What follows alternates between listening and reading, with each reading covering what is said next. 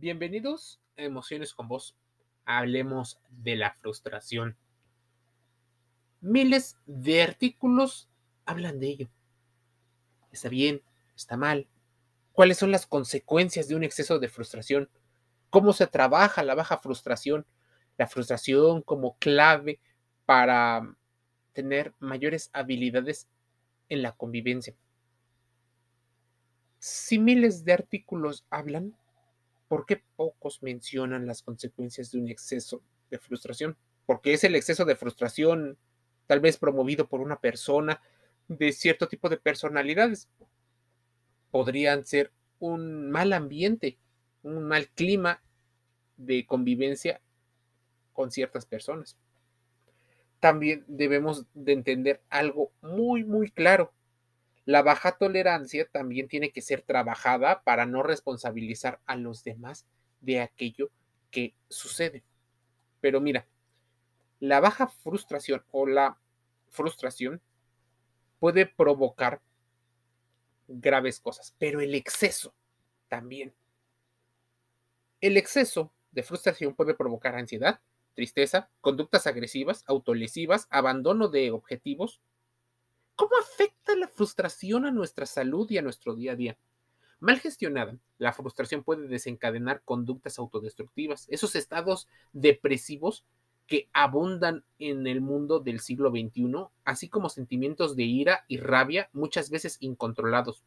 En muchos canales de creación de contenido no son conscientes de que el grado de frustración que la gente tiene a veces es alimentada por contenido altamente ideológico, muy pocas veces neutral y explicativo de los fenómenos.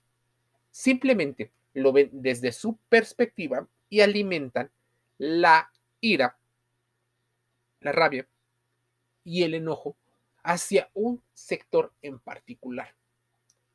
Eso provoca views, likes, reproducciones en contenidos meramente digitales. Pero ya existía gente que se inspiraba en libros, en películas, en la música, para poder desfogar esta parte de frustración. En muchas ocasiones a la persona o la persona frustrada proyecta en otras la culpa de todas las cosas que le pasan, algo que le impide en muchas ocasiones hacerse responsable. La gente normalmente por sesgos cognitivos quiere escuchar lo que coincida con su forma de pensar o con la idea que tiene de sí mismo. Todas las personas en algún momento de nuestras vidas hemos estado expuestos a la frustración por diversos motivos. Es más, no satisfacer algún deseo o tener la sensación de no poder alcanzar una meta, no encontrar la felicidad o aquello que nos deje satisfecho con lo que hacemos, sentirse rechazados, sentirse excluidos de, de determinados ambientes o quizás una decepción amorosa y o el abandono de la pareja. Son muchas las razones o motivos que pueden llevarnos a esa frustración. Muchos expertos definen, y a grandes rasgos, definen la frustración como un sentimiento que se genera en un individuo cuando no puede satisfacer las expectativas que se ha propuesto ante una situación concreta.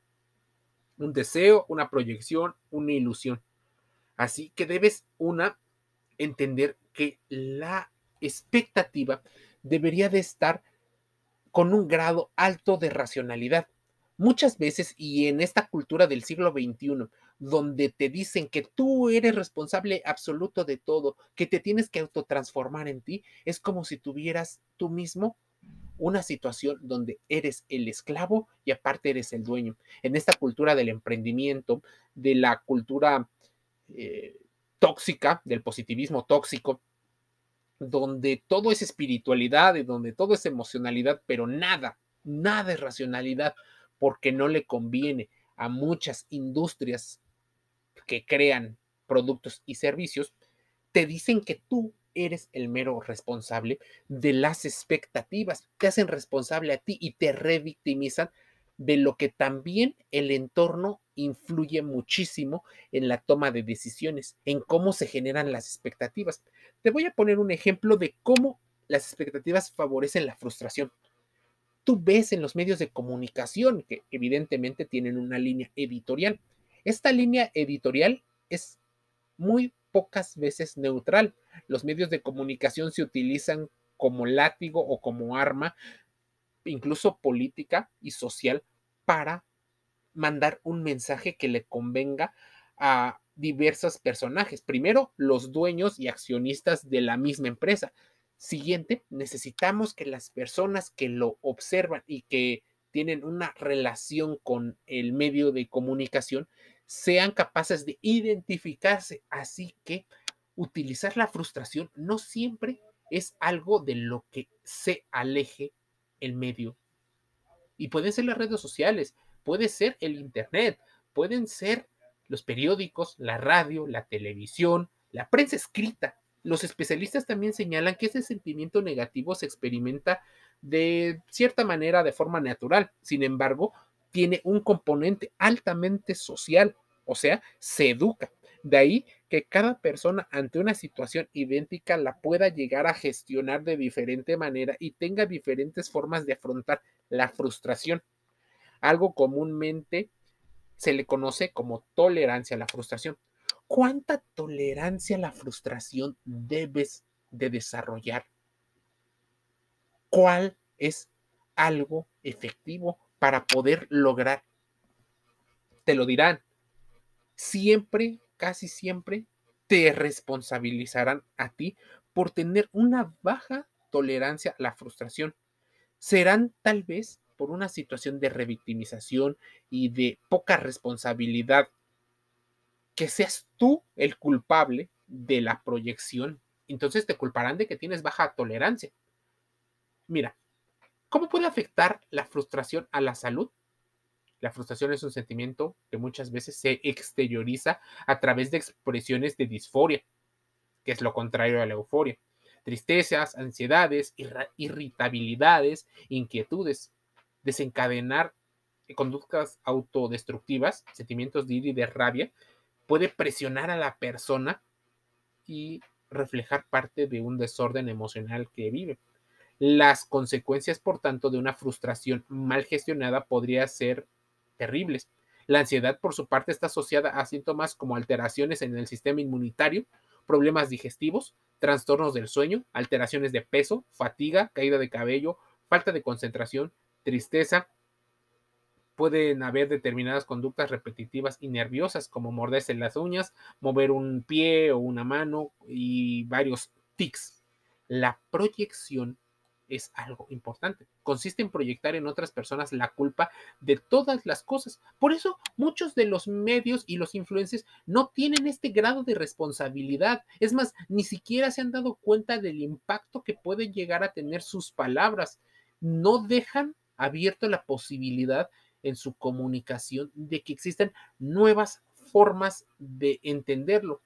Inmediatamente te marcan un hecho como la realidad solo porque así la perciben ellos.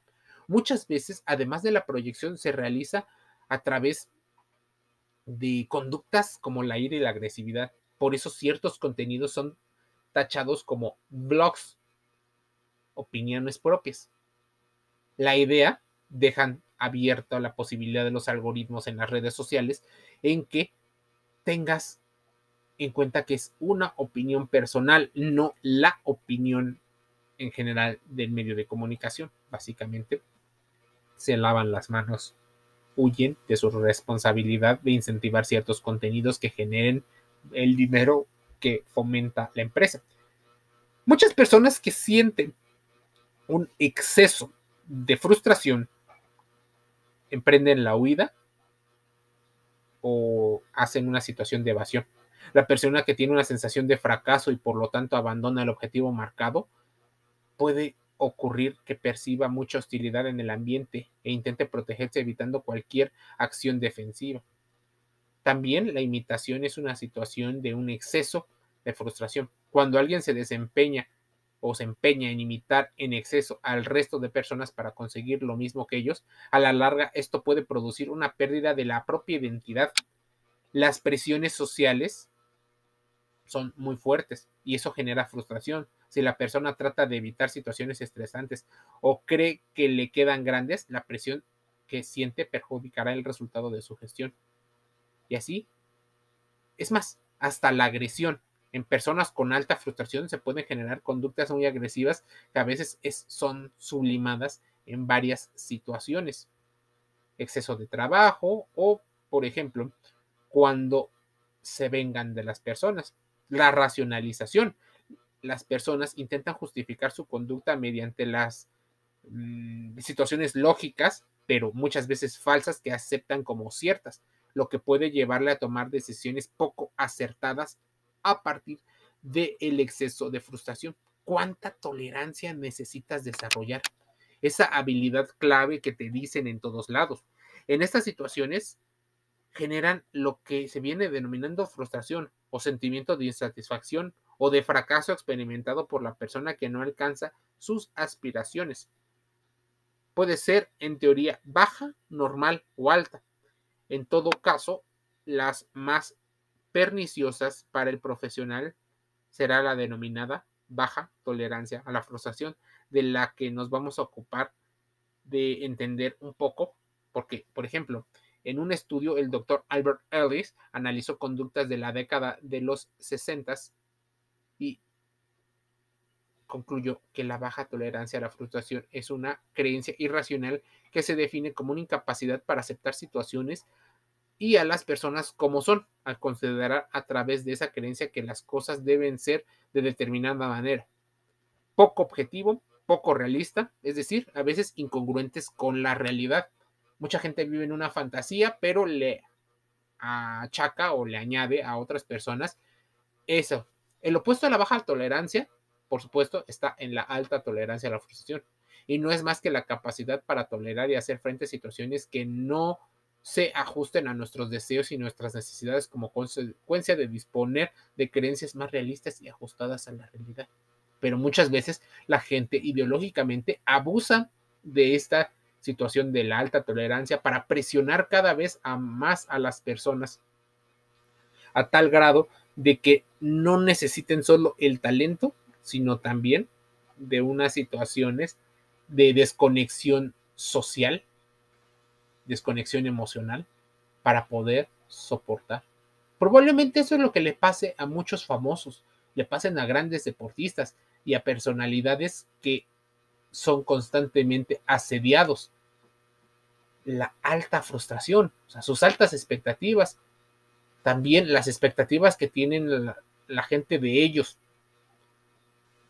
los mete en una situación donde evidentemente puede caer el colapso de la salud mental. ¿Qué podemos hacer para superar la baja tolerancia a la frustración? La intolerancia a la frustración, la alta tolerancia a la frustración. Mira, es importante entender que debes de desarrollar metas más realistas. Piensa que si tienes alguna creencia irracional, porque todos lo tenemos, así que define cuáles son las tuyas. Analiza qué situaciones son las que te generan más frustración y velas practicando, analizando, yendo al psicólogo para practicarlas poco a poco, de manera gradual, pausada.